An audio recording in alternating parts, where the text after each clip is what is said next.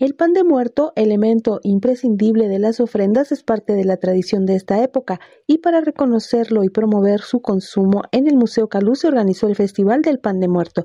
El 21 y 22 de octubre en la cafetería de este museo se presentarán panaderías tradicionales y se montará la ofrenda dedicada al actor y comediante mexicano Tintán al pan de muerto, que es una tradición y que se hace de, la mano con, con la ofrenda que se pone cada año también.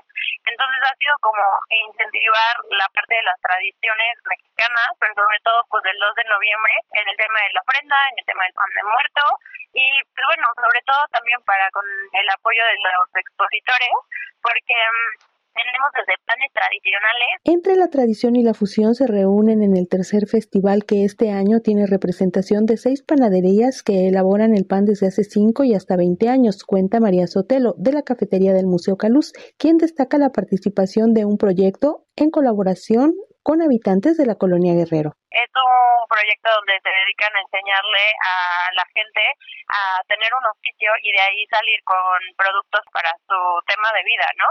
Entonces, Reintegra tiene un pan de muerto tradicional que está súper rico, y este y también estaba eh, muy padre el proyecto. Entonces en otros años hemos trabajado con diferentes panaderías pero este año es este proyecto que es como totalmente distinto. Creo que tiene más vínculo y apoyo con la colonia. El tercer festival de pan de muerto tendrá lugar el 21 y 22 de octubre en el Museo Caluz. Para Radio Educación Alejandra Leal Miranda